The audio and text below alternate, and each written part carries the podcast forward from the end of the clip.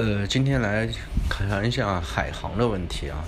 因为之前看一个新闻说，呃，波音和空客已经不会给海航提供新的机型了，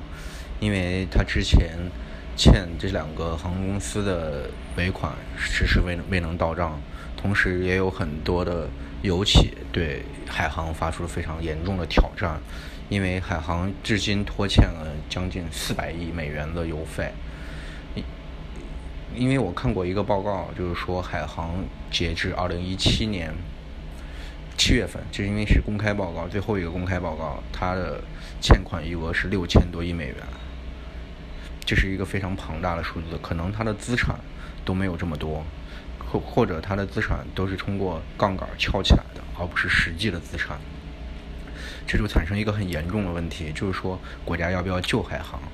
还像让他像安邦一样，或者像其他这样类型的企业，呃，申请破产。但是海航是一个就业群体庞大的企业，这意味着将有十几万专业的人才流入市场，会对整个行业发起很大的冲击。